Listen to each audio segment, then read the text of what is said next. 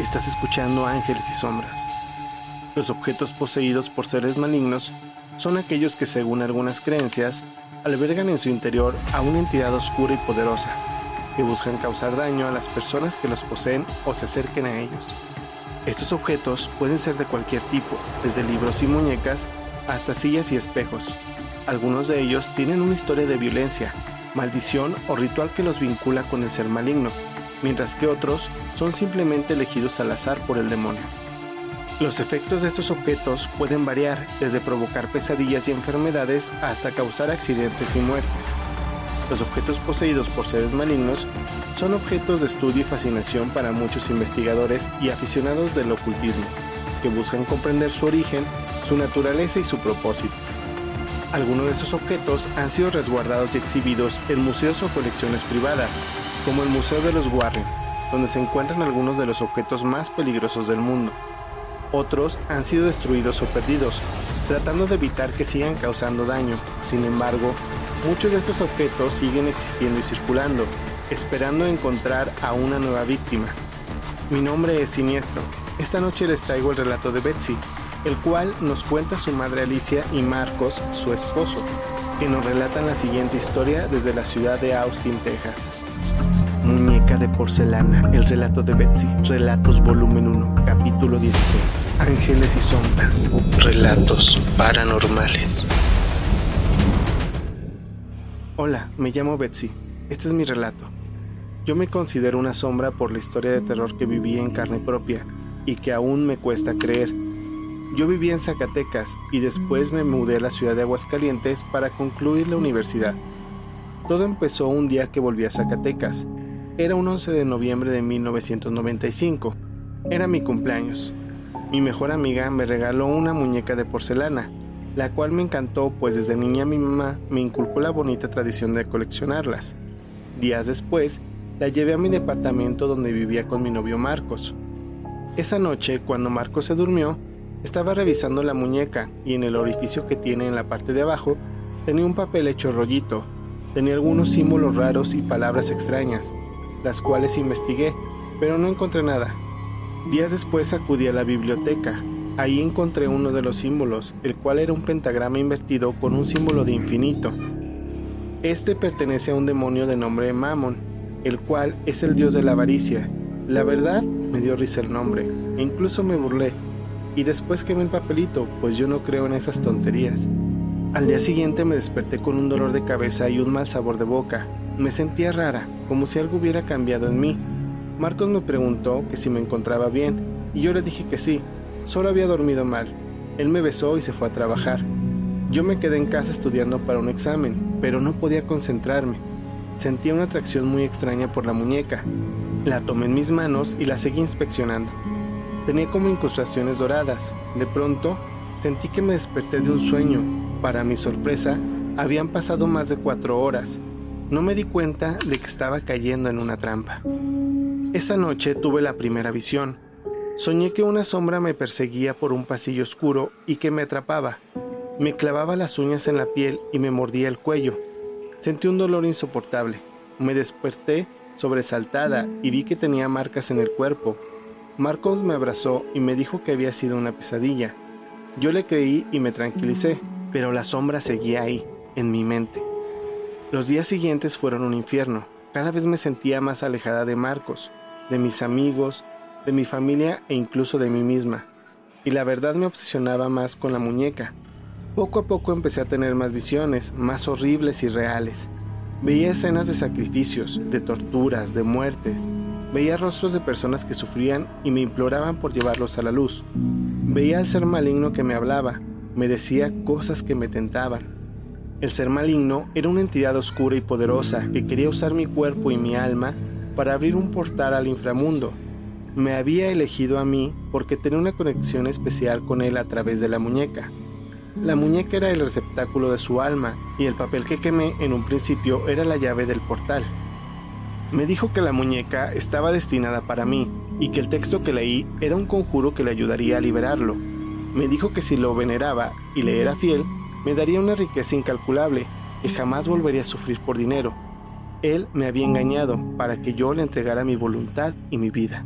Marco se dio cuenta de que algo iba mal y trató de ayudarme. Me preguntó qué me pasaba y yo le mentí.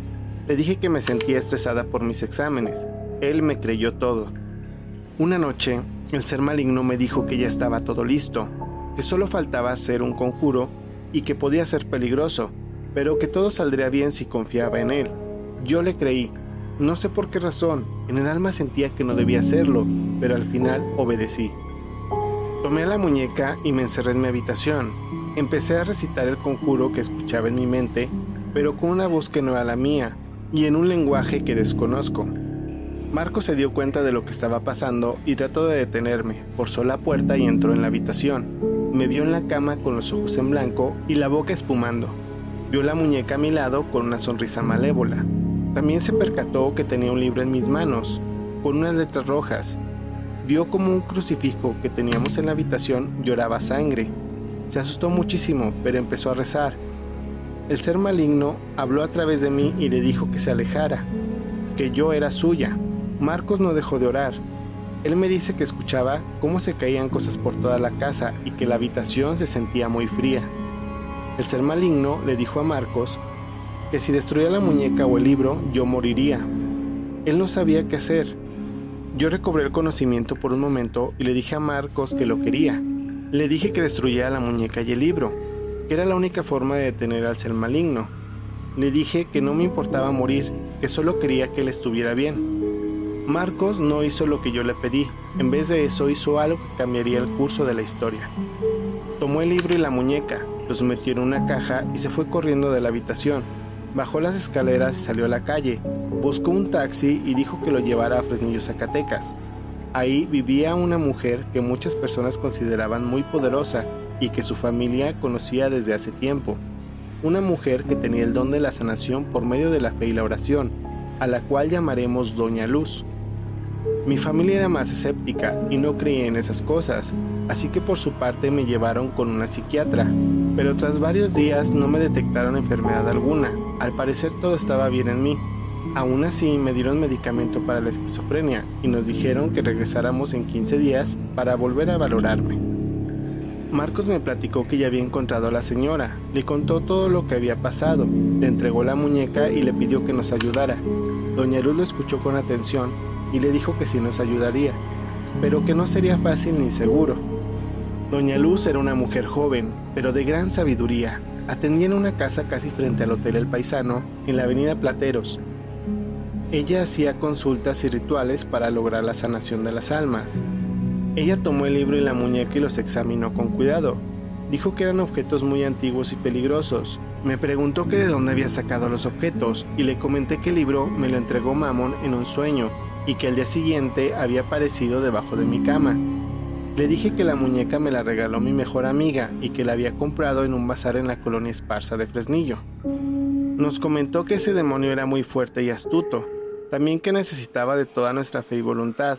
Además, yo estaba muy débil y perdida. Teníamos que actuar rápido y con precaución. Nos dijo que el ritual que haríamos nos serviría para purificar y liberar mi alma del demonio nos pidió algunos ingredientes y herramientas. Marcos y mi familia pusieron manos a la obra. Tardaron tres días en conseguir todo. Mientras tanto yo me quedé en la casa de la señora. Doña Luz preparó el ritual con todo lo que necesitaba. Puso una mesa con un mantel blanco, unas velas, un plato con sal, otro con agua y otro con tierra. Agregó un incensario con copal, otro con mirra y otro con ruda. Puso una cruz con un crucifijo de madera, un rosario de plata y una imagen de la Virgen de Guadalupe. En el centro de la mesa estaba el libro y la muñeca, rodeados de un círculo de sal. Puso una silla frente a la mesa donde me sentaría yo, otra silla al lado donde se sentaría Marcos y otra atrás donde estaría ella. Doña Luz llamó a Marcos y le dio un vestido blanco para que me lo pusiera. Nos entregó unos listones color rojo para que los usáramos en las muñecas. Me puso una venda en los ojos y me dijo que confiara en ella y que todo iba a salir bien. Yo no entendía lo que pasaba, pero sentía una paz que no puedo explicar. Doña Luz se sentó detrás de mí y me puso las manos en los hombros. Me dijo que rezara con ella, que pidiera a Dios y a la Virgen que me ayudaran. En ese momento empezó el ritual y pronunció unas palabras en un idioma que no conocía. Dijo que estaba invocando a los cuatro elementos que rigen en nuestro mundo, también a la Santísima Trinidad, el Padre, el Hijo y el Espíritu Santo, a los ángeles y a los santos, a los antepasados y a los guardianes. Dijo que estaba pidiendo su protección, su bendición e intervención, que estaba creando un espacio sagrado, un círculo de luz y un escudo de amor. Doña Luz siguió el ritual y roció agua bendita sobre mí, sobre Marcos y sobre el libro y la muñeca.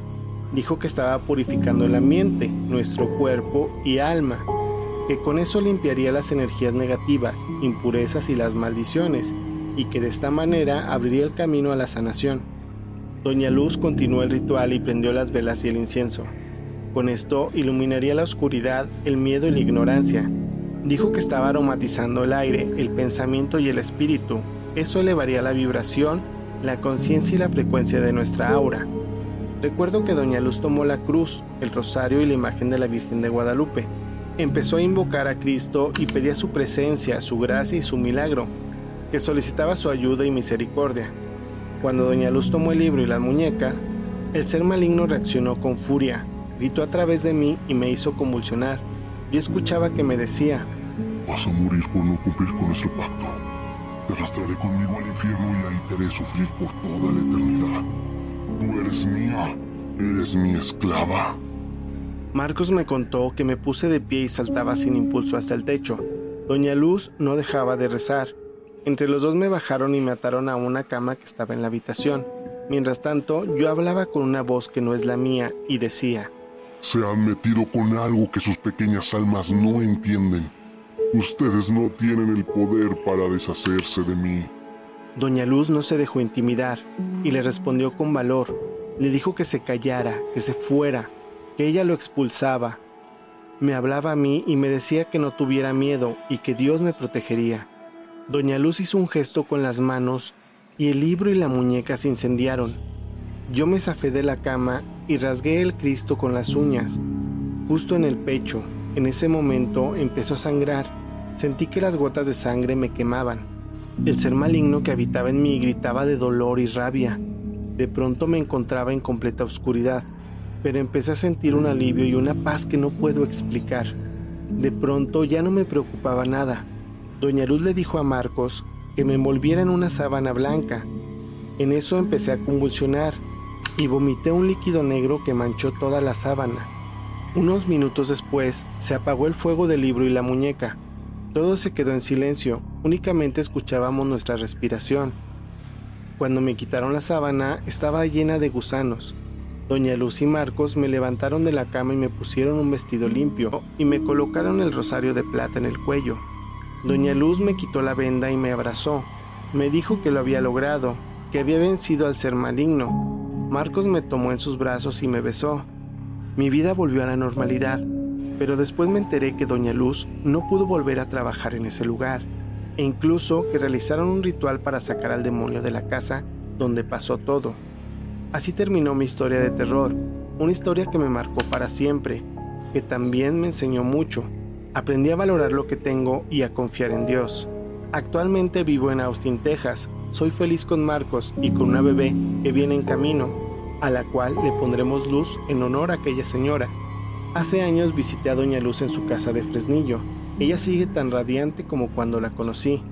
Actualmente sigue ayudando a muchas personas, por lo que es muy querida.